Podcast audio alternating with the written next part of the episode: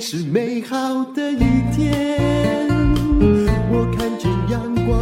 欢迎收听人生实用商学院。我今天要讲的是毕业生经济学。你有没有想过，毕业生做什么？其实跟现在的经济走向有很大的关系。这是一篇大陆的文章，也是我朋友传给我的。他们今年有一个新闻，一千万个毕业生，这应该是大学的毕业生，三百万考研究所，两百万考公职。这篇文章叫做《这才是最大的经济的金融的黑天鹅》。怎么说呢？其实这种状况在我们这里已经有了。就大家呢，你不会发现说，大家都想要去呃赚很多钱呐、从事冒险的事业啊，创业啊，而想要。一开始毕业就想要去考公务机关，想要稳定的生活，一毕业就想到退休金，这为什么会是经济上的黑天鹅呢？嗯，现在大陆到今年也遇到这样的状况了。你想想看，也就是说，三百万人考研究所，表示他们不就业嘛，对不对？两百万人呢去考公职，希望由国家养活，当然讲好听一点是为国效力。那到底这意味着什么样的现象呢？其实这就是一个就业的问题啊。那么有人称它是最大的黑天鹅。这个黑天鹅的起伏会引起楼市、人口、消费等一系列的震荡哦。那么有一个经济学原理啊，是一位经济学教授说的。他说呢，大环境好不好啊？就要看年轻人去了哪里。如果那个经济很蓬勃发展，很乐观，那你猜年轻人会选择哪些行业呢？他会去民营企业啊，去大公司、创业公司，想自己创业，去科技、互联网啊，去参加新的金融。为什么？这就是呃淘金嘛。他觉得那里充满冒险，那高风险一定有高报酬。如果是遍地黄金、充满机会的话呢？那你就会觉得说，哎呀，我的拼搏有一天会变成我个人的神话。那如果这个经济现象很不振，就慢慢衰退，你猜年轻人，也就是大学毕业生会去哪里呢？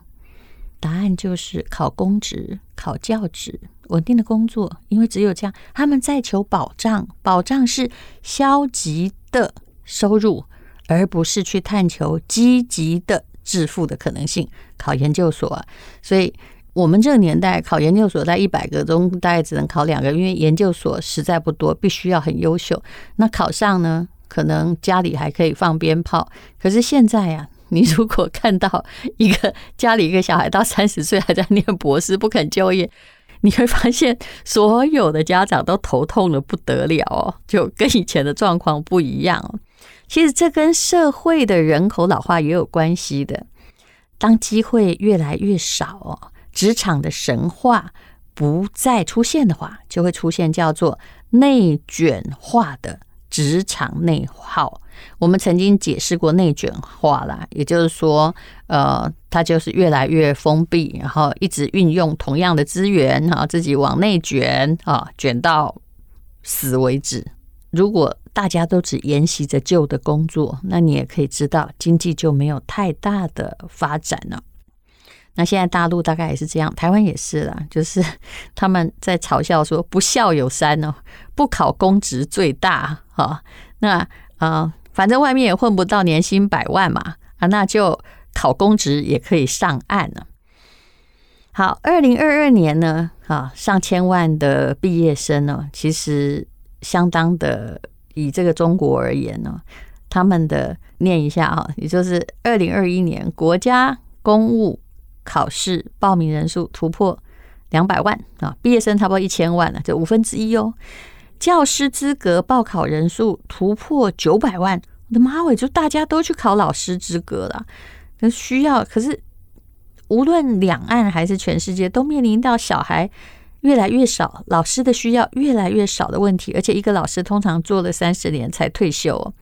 好，考研究所的人数突破四百五十万，哈，就越来越高了，也到了历年的高点，就是一半的人想要留在学校，不肯出去找工作或创业。这也可以叫做慢就业，也就是大家先不就业嘛，有人慢就业，最后会怎样？就有人考公职考了五六年还是没考上，那你就是会啃老，对不对？那么为什么要那么多人去考研究所？你真的对学术有兴趣吗？其实不是的，相伴来说就是就业人口的越来越严峻，就就业人口数越来越低，失业人口数呢越来越高。那以大陆而言，我看到的这一组数字就是。十六到六十岁就业人口总体失业率不到五趴，就是做一个大规模的计算。可是年轻人失业率是多少呢？十六到二十四岁失业率十五趴，二十到二十四岁，哦，这可可能就是大学毕业哈，失业率高达二十趴，有五分之一的年轻人找不到工作。那在大陆还有更严峻的数据，也就是，哎，这数据大家要听清楚哦，二零一五年。中国平均每新增一个市场的主体，也就是一家公司啦，嗯，就能够带来零点九个新增的工作机会。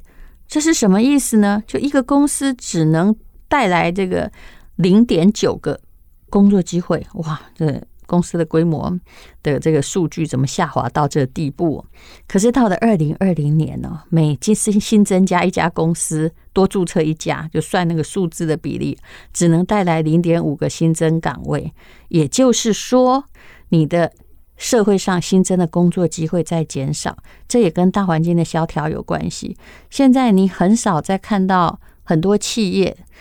台湾也一样，大陆也一样，很少说我们这次一次招考个三百人呢，没有啊，每次都只招考个一两个，然后不然就是遇缺不补，尤其是在新冠肺炎的期间，大家能少一个员工发薪水就少一个员工发薪水。当然，大陆有不同的问题，也就是说那些高耗能、高污染的行业转型嘛，所以呢，哦，有很多人失业了。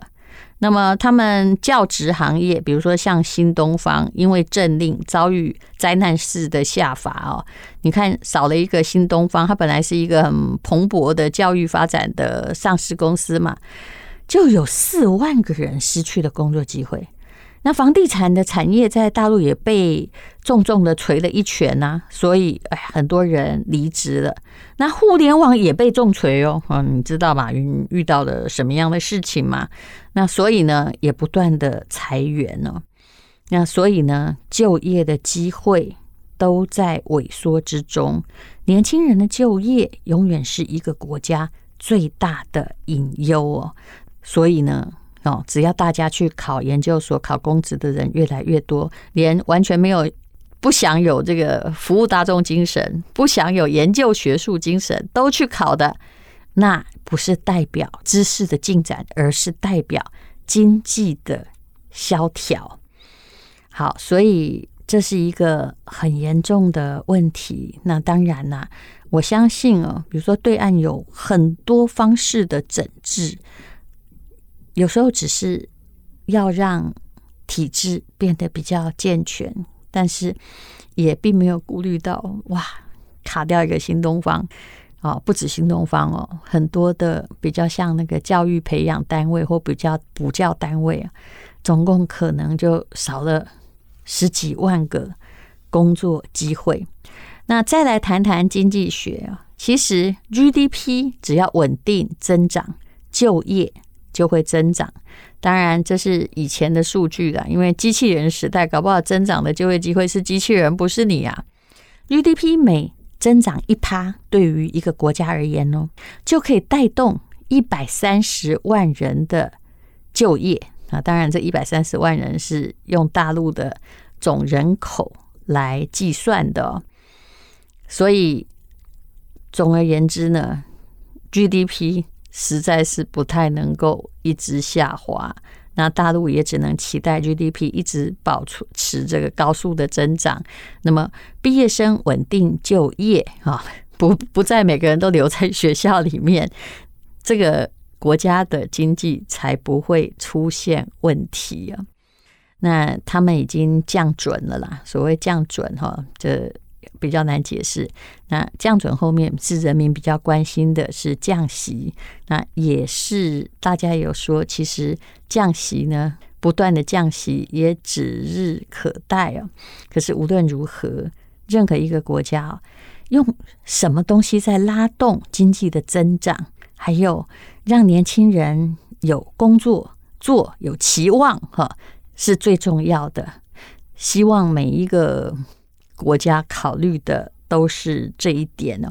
有时候我就觉得，你当然能够提高工资是很好的，但你提高那一点点工资也赶不上通膨。最重要的才是。你要提高就业率啊，让年轻人觉得有希望。年轻人当然也不是像你想的说，大家感觉一辈子也买不了房，他当然也也不会平白希望政府就送你一间房。可是你要让他感觉他的工作是有希望，能够让自己的未来更好，他可以靠双手建筑他的幸福家庭。这样子的话，我觉得才是一个真正的幸福社会。当然，今天我讲的数据都是对岸的，但是无论如何，我们可以理解到一件事情：大家都去考研究所，大家都跟我这样很爱留在学校里。其实，对于社会的经济而言，是一种内卷化跟停滞，因为再也没有人付出行动力，在增进大家的。呃，经济力了，那读书是好事了，但是我也很希望那些真正去考公务员的，是真正有热情来服务的人；那些真正想要念博士的，是真正想要从事研究的人，而不是把这些地方当成一个避风港而已啊！如果到处都是避风港，那海洋上就没有船只了，不是吗？谢谢你收听人生实用商学院。